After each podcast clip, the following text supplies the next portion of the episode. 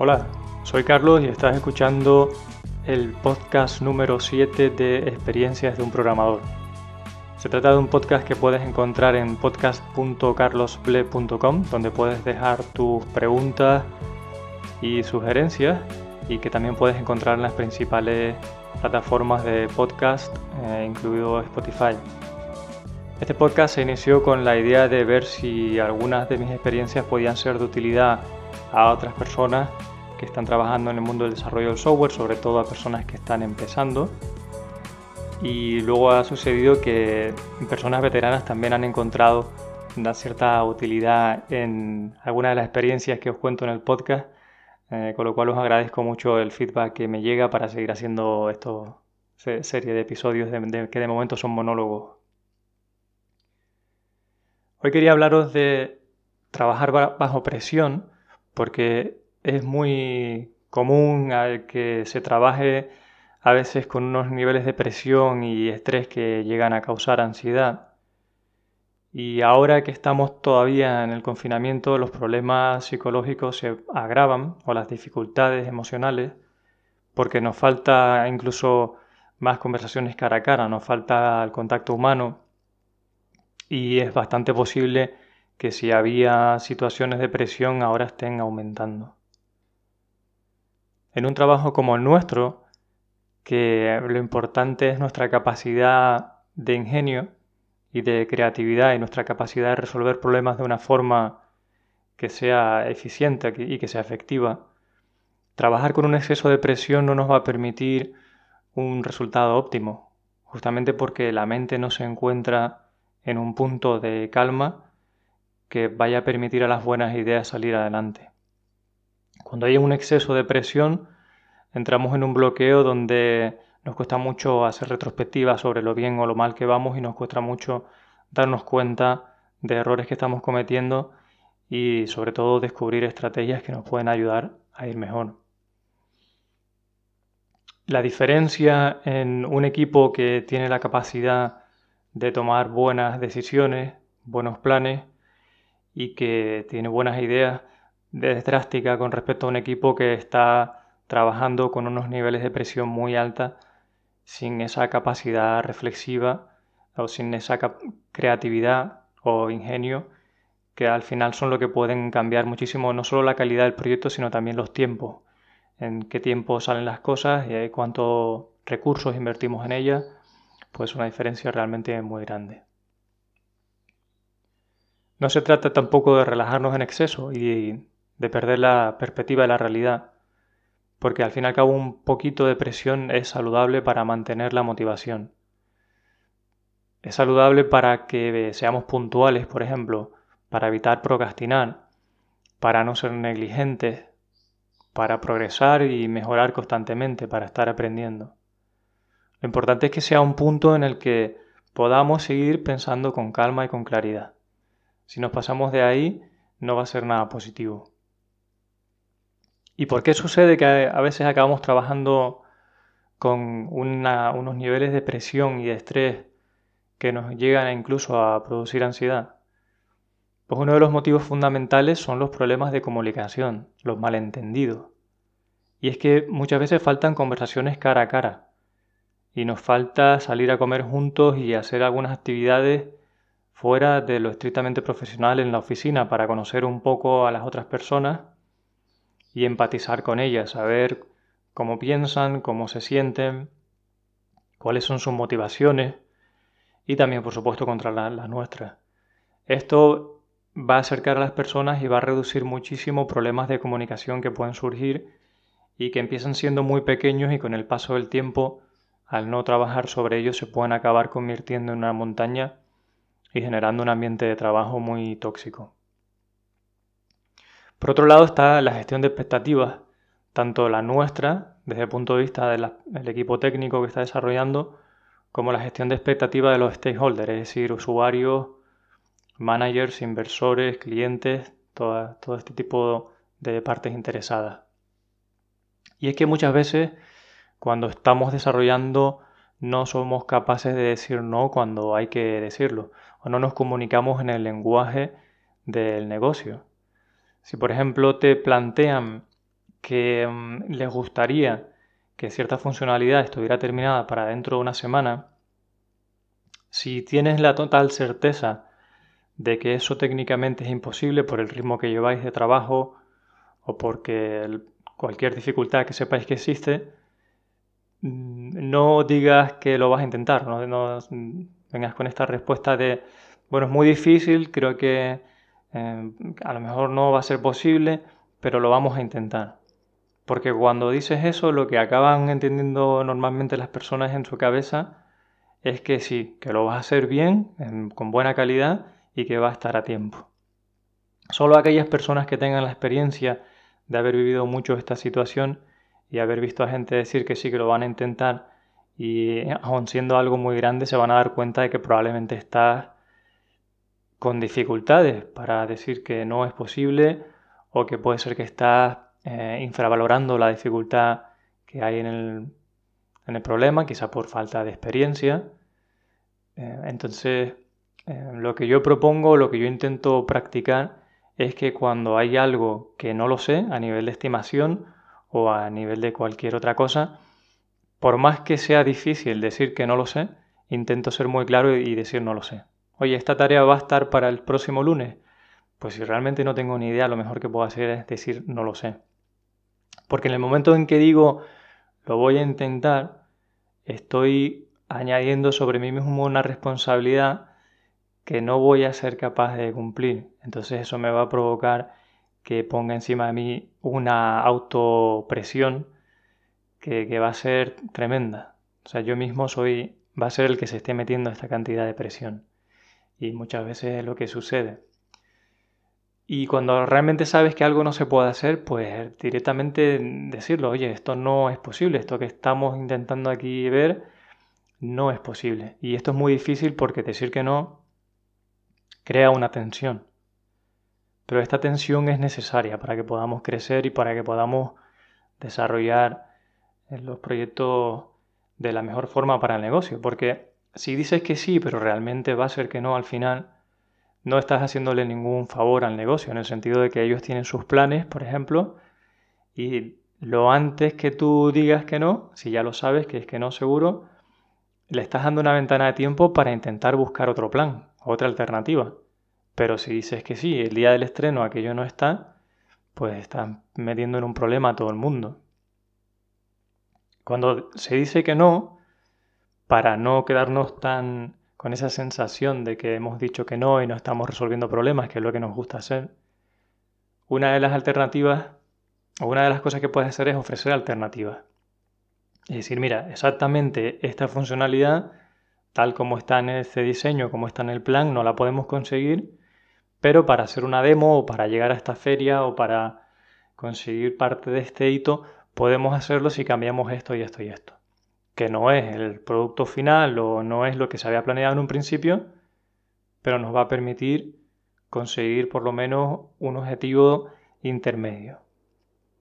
Así que cuando tengas que decir que no, planteate si puedes ofrecer una serie de alternativas a esa negativa, para que de esa forma ni tú sientas que siempre estás diciendo que no, ni los demás piensen que te estás negando continuamente a dar resultados. o a comprometerte.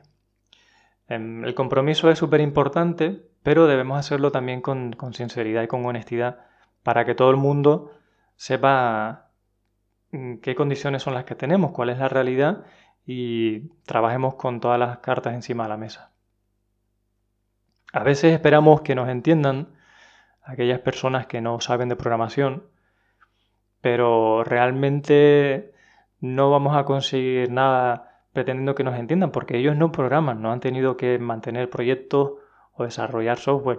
Entonces, yo siempre pienso que somos nosotros quien debería intentar entenderles a ellos, al negocio, quien debería funcionar un poco como psicólogos para, y traductores ¿no? de nuestro lenguaje técnico al de negocio y viceversa, porque quizá, aunque no es fácil hacer las tareas de negocio, quizá podemos conversando tener una mejor idea de cuáles son las necesidades y problemas que tienen y saberlas trasladar a nuestro entorno, más que al revés. O sea, es poco efectivo en mi experiencia pretender que te entiendan las dificultades que tienes técnico para hacer esto o para hacer aquello. Muchas veces cuando cuentas las consecuencias que puede tener hacer algo, por ejemplo, con demasiada prisa, y eres capaz de traducirlo al lenguaje de las personas de negocio, van a ser ellas mismas las que te digan que no lo hagas.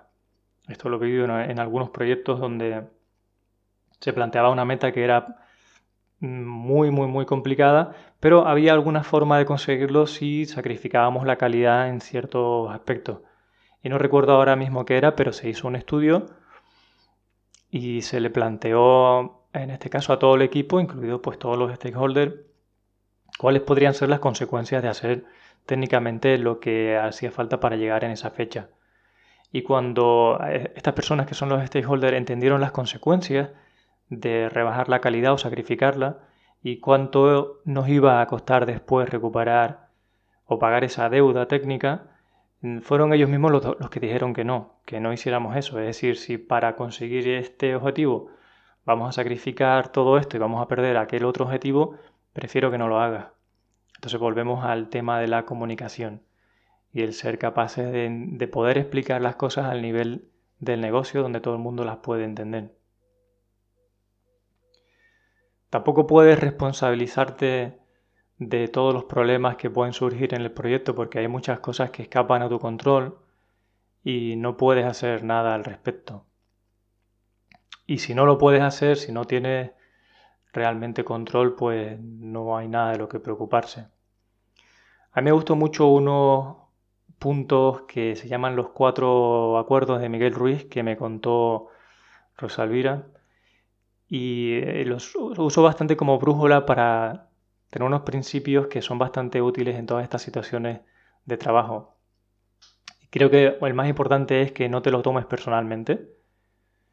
En las relaciones laborales intenta en todo momento tener en cuenta que estamos en el entorno laboral y no tomarlo como un ataque personal, ni atacar tampoco a nadie personalmente.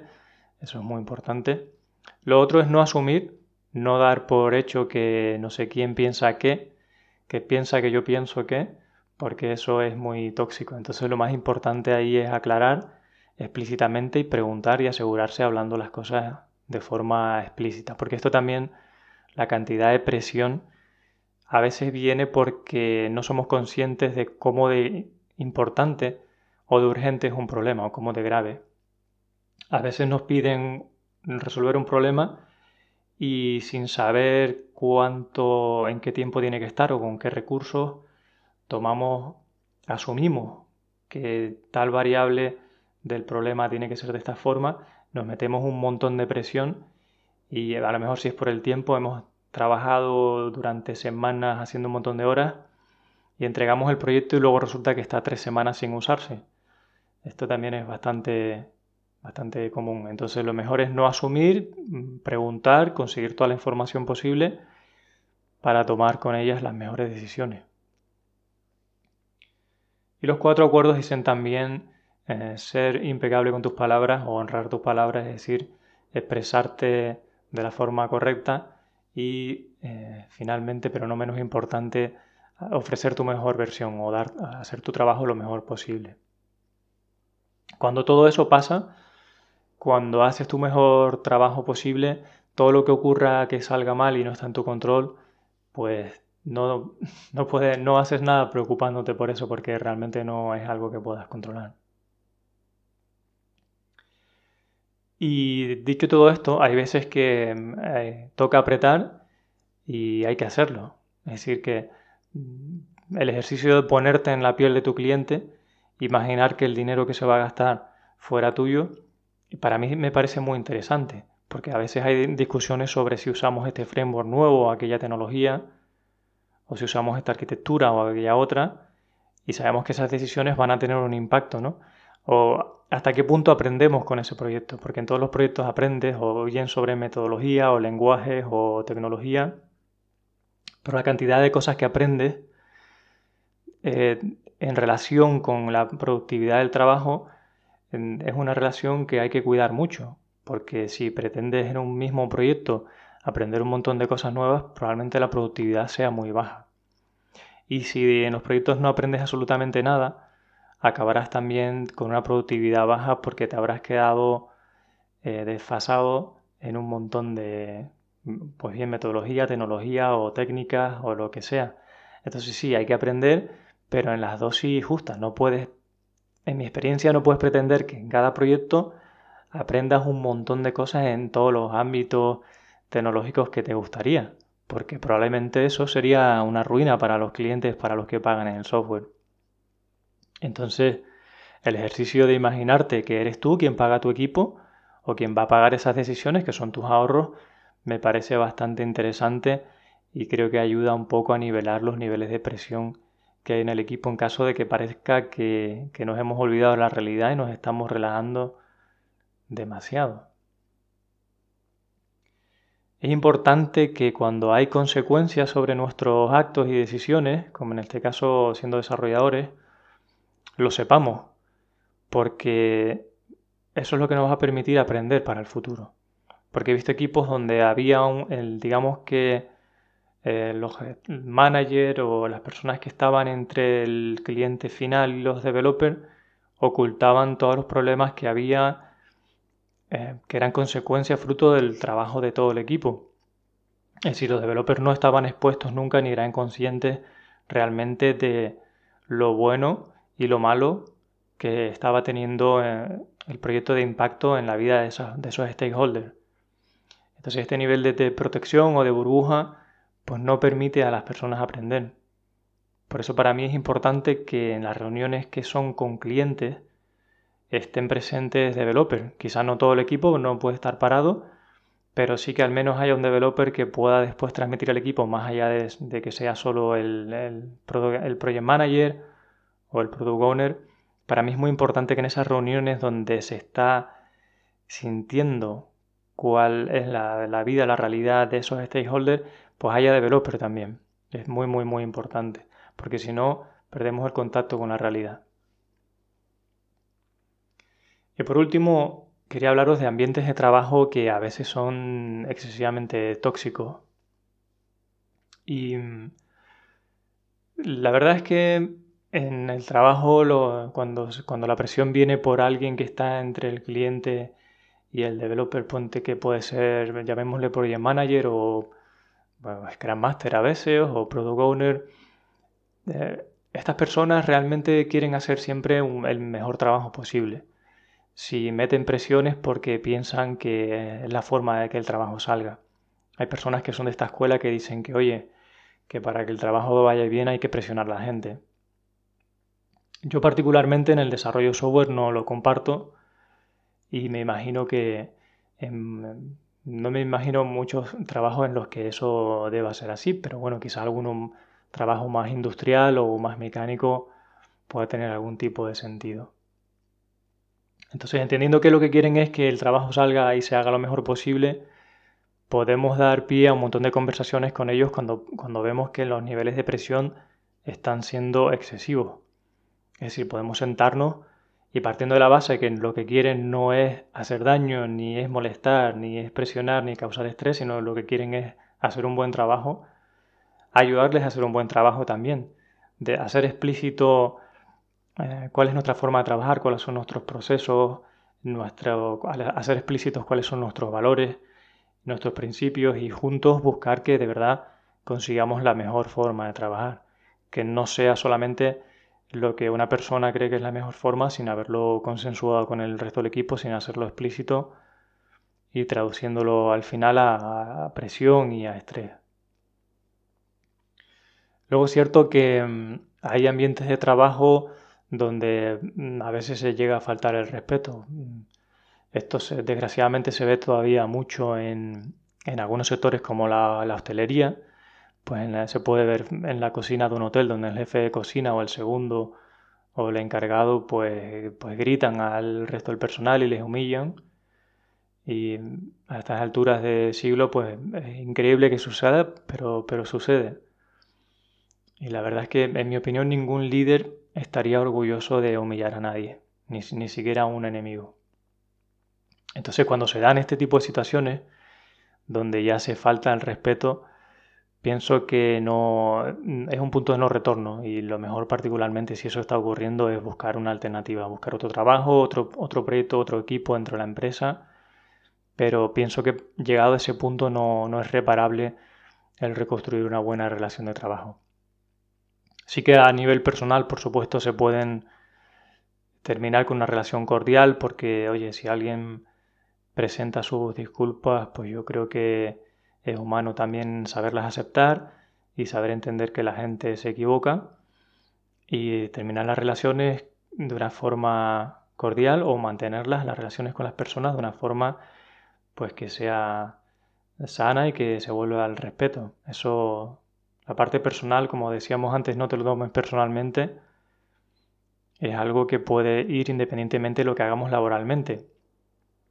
Pero lo cierto es que si ya se ha pasado esa barrera del respeto, yo buscaría alternativas. Y así ha sido tanto como cuando me ha ocurrido a mí, que he sido quien, eh, a quien se le ha faltado el respeto, como desgraciadamente cuando yo he tenido, he cometido el error de faltar el respeto yo, pues también he decidido marcharme. Es un tema eh, del que he aprendido a, las malas, ¿no? Lo que significa llegar a puntos de, de no retorno.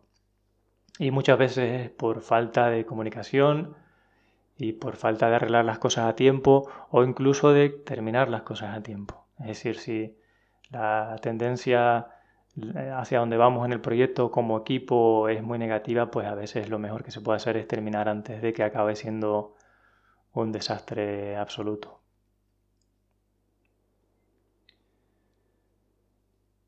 Muy bien. Dicho todo esto, también comentar que hay veces en los que épocas donde un proyecto sí que resulta que nos hemos comprometido todo el equipo con una cierta fecha de entrega y mm, es bastante normal que cuando estemos llegando nos toque sprintar un poco, sprintar de verdad, no como se dice en Scrum los sprints, eh, sino de verdad hacer un esfuerzo y trabajar alguna vez mm, horas de más o trabajar un fin de semana. Mm, esto personalmente yo creo lo puedo entender, que pueden haber situaciones excepcionales donde mm, nos toque trabajar un fin de semana o trabajar una noche o cualquier cosa así, pero sí, sí diría yo que mientras eso sea puntual, no es un problema, pero que no debería convertirse en la norma. ¿vale? Hay empresas donde la norma es que sabes cuándo entras, pero no cuándo sales. Y la gente hace 10, 12, 14 horas todos los días. Eh, y yo no pienso que haya nada que justifique esto. Creo que se puede deber a una mala planificación, a una mala gestión y a una concepción de cómo es el trabajo en nuestro sector que yo no comparto en absoluto, porque si tú te planificas bien y el equipo funciona y tienen los recursos que necesitan, no debería haber necesidad para estar todos los días haciendo 12 o 14 horas. Y no es sostenible, la gente no va a aprender, se va a quemar y el, el ambiente de trabajo va a ser cada vez peor. Así que si estás en ese tipo de ambiente, pues también te plantearía que, pienses si es el mejor en el que puedes estar, si hay algo que puedes hacer para cambiarlo. Y si ves que ni puedes hacer nada ni va a cambiar, pues eh, yo probablemente no me quedaría mucho tiempo en ese ambiente. Puedes gestionar la salida lo mejor posible, dando el tiempo que haga falta para dejar las cosas lo mejor posible, pero eh, si la gestión y la percepción del equipo donde trabajas es esa, probablemente no consigas mm, cambiar las cosas en un corto espacio de tiempo o quizá nunca. Y como este podcast ha sido bastante sobre psicología, eh, si quieres saber más de temas de psicología, hay varios que yo estoy escuchando y que son muy útiles. Uno es en castellano, se llama Entiende tu mente lo tienes en Spotify también y en entiendetumente.info. Y luego en, inglés escucho varios, uno de ellos se llama Savvy Psychologist, que está también en las principales plataformas de podcast y lo dejaré en las notas del episodio. Con esto, recordarte que si hay alguna cuestión que, me, que te causa duda de lo que he dicho, quieres que grabemos un segundo podcast sobre este tema, quieres mandar preguntas, pues Por supuesto, abierto a eso porque este tema es bastante denso y aquí solo he contado algunas de las ideas que son como más recurrentes o que más se me han venido a la mente, pero se puede hablar muchísimo más de todo este tema. Sin más, paro aquí y nos hablamos en el próximo episodio. Muchas gracias.